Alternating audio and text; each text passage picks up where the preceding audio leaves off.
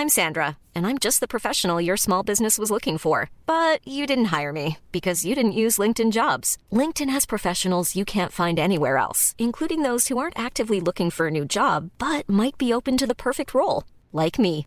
In a given month, over 70% of LinkedIn users don't visit other leading job sites. So if you're not looking on LinkedIn, you'll miss out on great candidates like Sandra. Start hiring professionals like a professional. Post your free job on linkedin.com/people today.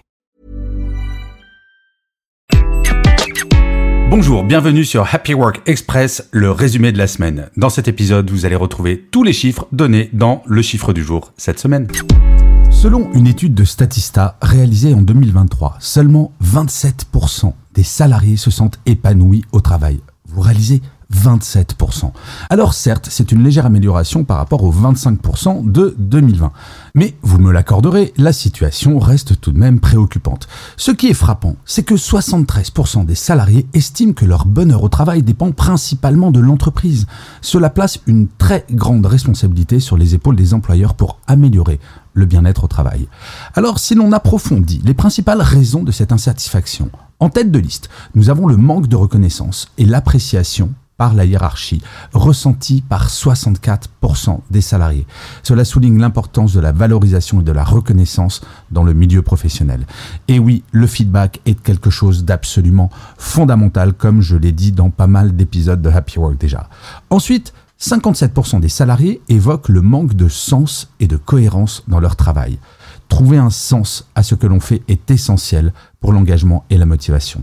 Et oui, si l'on travaille uniquement pour toucher un chèque à la fin du mois pour payer son loyer, sa nourriture et ses loisirs, c'est un petit peu démotivant et il est très difficile de se sentir engagé et épanoui dans ce travail. Et enfin, le manque d'équilibre entre la vie professionnelle et la vie personnelle est cité par 52% des répondants. L'équilibre vie pro-vie perso est un pilier fondamental du bien-être et là, c'est véritablement la pandémie qui a accéléré de façon extrêmement significative cette tendance. Alors en conclusion, ce que je voudrais préciser, c'est que 73% des salariés qui estiment que leur bonheur au travail dépend principalement de l'entreprise, eh bien cela n'est pas une fatalité. Oui, nous pouvons agir à titre individuel et c'est ce dont je parle dans beaucoup d'épisodes de Happy Work. Donc si vous êtes dans une entreprise qui ne s'occupe pas vraiment de votre bien-être au travail et encore moins de votre bonheur au travail, si jamais vous faites partie des 73% de salariés qui ne sont pas épanouis dans leur travail, allez piocher dans les épisodes de Happy Work. Je suis certain que vous trouverez quelques solutions pour améliorer cette situation. Selon une étude réalisée par Gartner, 70% des salariés dans le monde et, selon une autre étude faite par Opinionway, 72% des salariés français sont attirés par une semaine de travail de 4 jours à 32 heures. Cette tendance gagne particulièrement en popularité parmi les jeunes, les femmes et les parents. La principale motivation? Une meilleure qualité de vie. Plus de temps libre signifie plus de moments avec la famille, pour les loisirs et les activités personnelles. Cela semble évident. Étonnamment, travailler moins pourrait signifier produire plus. Des études, en effet, montrent une hausse de productivité chez les salariés ayant une semaine de 4 jours, y compris sur des fonctions commerciales, ce qui est encore plus étonnant. Pour les entreprises, cette formule magique de 4 jours pourrait être la clé pour attirer et retenir les talents.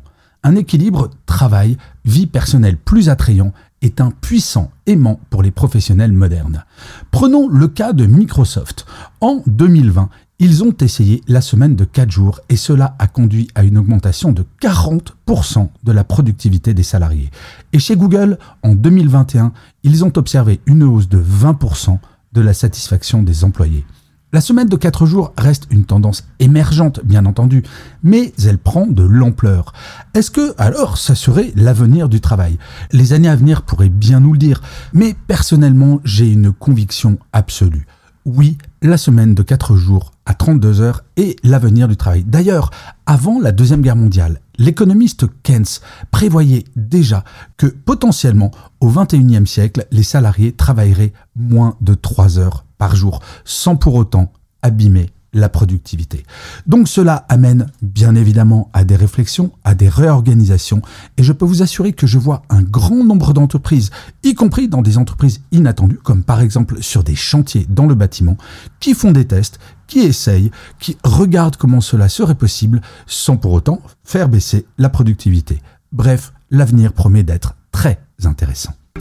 Selon une étude de Deloitte en 2022, 70% des salariés se sentent parfois ou souvent submergés par leur charge de travail.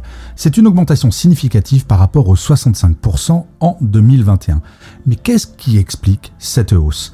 D'après l'étude, en fait, les principaux concernés sont celles et ceux qui ont peu d'autonomie, qui manquent d'informations claires sur leurs tâches et qui ne bénéficient pas d'un soutien suffisant de leur hiérarchie. Ajoutez à cela les changements organisationnels fréquents, la pression concurrentielle et la crainte de l'échec, et vous avez la recette parfaite pour vous sentir débordé. Quand on sait que le sentiment de ne pas avoir assez de temps pour tout faire dans une journée de travail est la première source de stress, on comprend mieux pourquoi ce sujet est si important. Car attention, ce sentiment n'est pas anodin. Il peut avoir des répercussions graves sur la santé mentale et physique, sans parler de l'impact sur la productivité. Alors, que faire? Les entreprises peuvent agir en donnant plus d'autonomie aux salariés, en fournissant des formations adaptées aux managers notamment, et des informations précises sur les tâches à accomplir. Un soutien solide de la hiérarchie est également crucial. Quand j'étais manager, je me rappelle, il pouvait m'arriver de demander à des collaborateurs ou collaboratrices de revoir leur délai pour produire tel ou tel dossier histoire de prendre un tout petit peu plus de temps. Il est important de réapprendre à prendre du temps parfois. Car, comme je le dis souvent, nous ne sommes ni Superman ni Wonder Woman.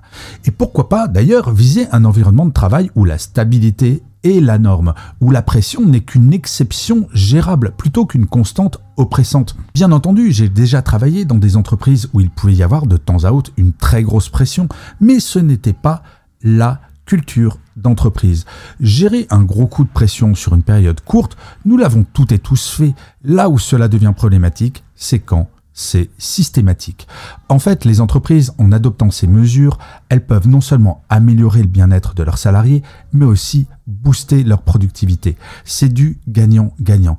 Toutes les études le montrent désormais, augmenter le bien-être au travail des salariés augmente non seulement leur productivité, mais également leur loyauté. Et en ces temps où le recrutement est extrêmement compliqué, vous m'accorderez que ce n'est pas totalement anodin. Bref, avoir la pression du matin au soir, ce n'est pas une fatalité, quel que soit le métier. Selon le baromètre Segos Climat social et qualité de vie au travail réalisé en 2022 auprès de 1200 salariés, il apparaît que 64% des managers se sentent stressés au quotidien. Bien que ce chiffre soit en légère baisse par rapport à 2021, on était en pleine sortie de pandémie, je vous rappelle, où il était de 67%, ce chiffre reste alarmant.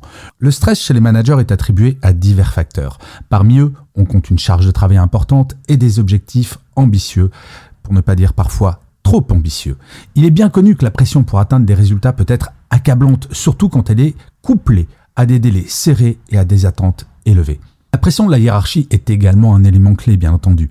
Les managers sont souvent pris, comme on dit, entre le marteau et l'enclume, devant répondre aux attentes de leurs supérieurs tout en gérant les besoins de leurs équipes. En parlant d'équipe, la gestion de celle-ci peut être parfois source de stress, que ce soit à cause de conflits internes, de problèmes de communication ou de différences de personnalité. Naviguer dans ces eaux peut être un défi quotidien. De plus, l'évolution rapide des modes de travail, notamment avec l'essor du télétravail, ajoute une couche supplémentaire de complexité et de stress. Les conséquences du stress chez les managers sont loin d'être négligeables. Ils sont plus susceptibles de souffrir de troubles de la santé physique et mentale tels que l'anxiété, la dépression ou encore le pire, le burn-out.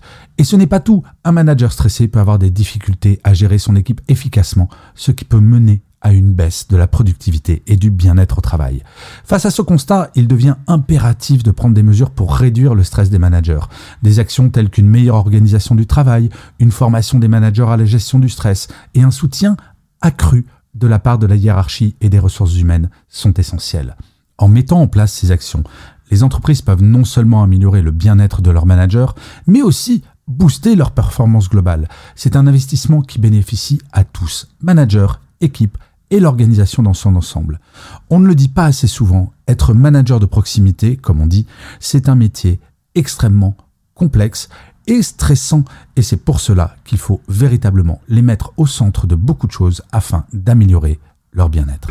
Selon une étude réalisée par le cabinet de conseil Hayes en 2022 auprès de 2000 salariés issus de différents secteurs et tailles d'entreprise, 63% de ces personnes interrogées estiment que leur manager ne les manage pas efficacement.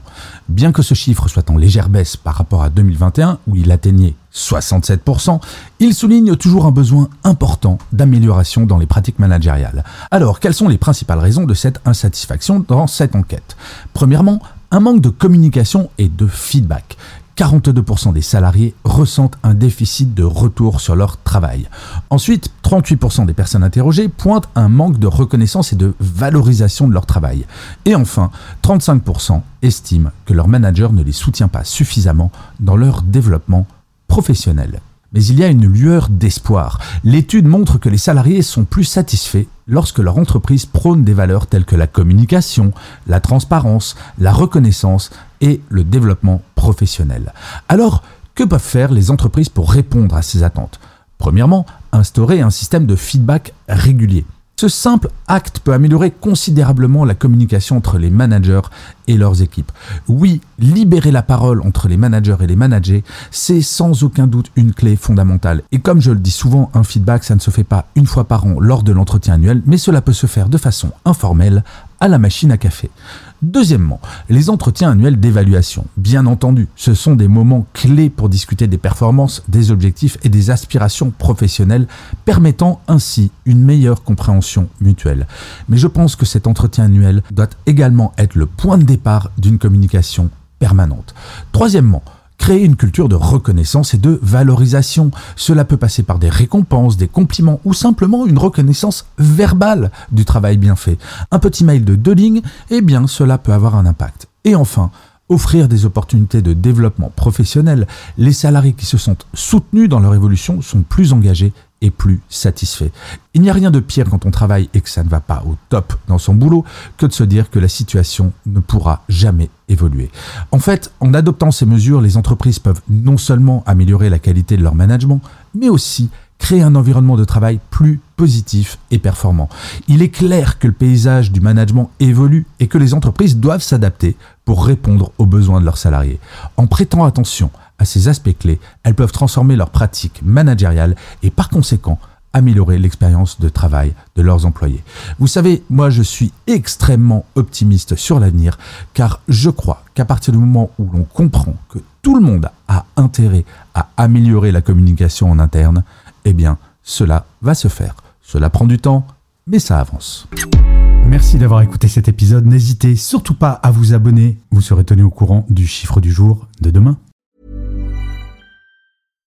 Hi, I'm Daniel, founder of Pretty Litter. Cats and cat owners deserve better than any old-fashioned litter. That's why I teamed up with scientists and veterinarians to create Pretty Litter. Its innovative crystal formula has superior odor control and weighs up to 80% less than clay litter.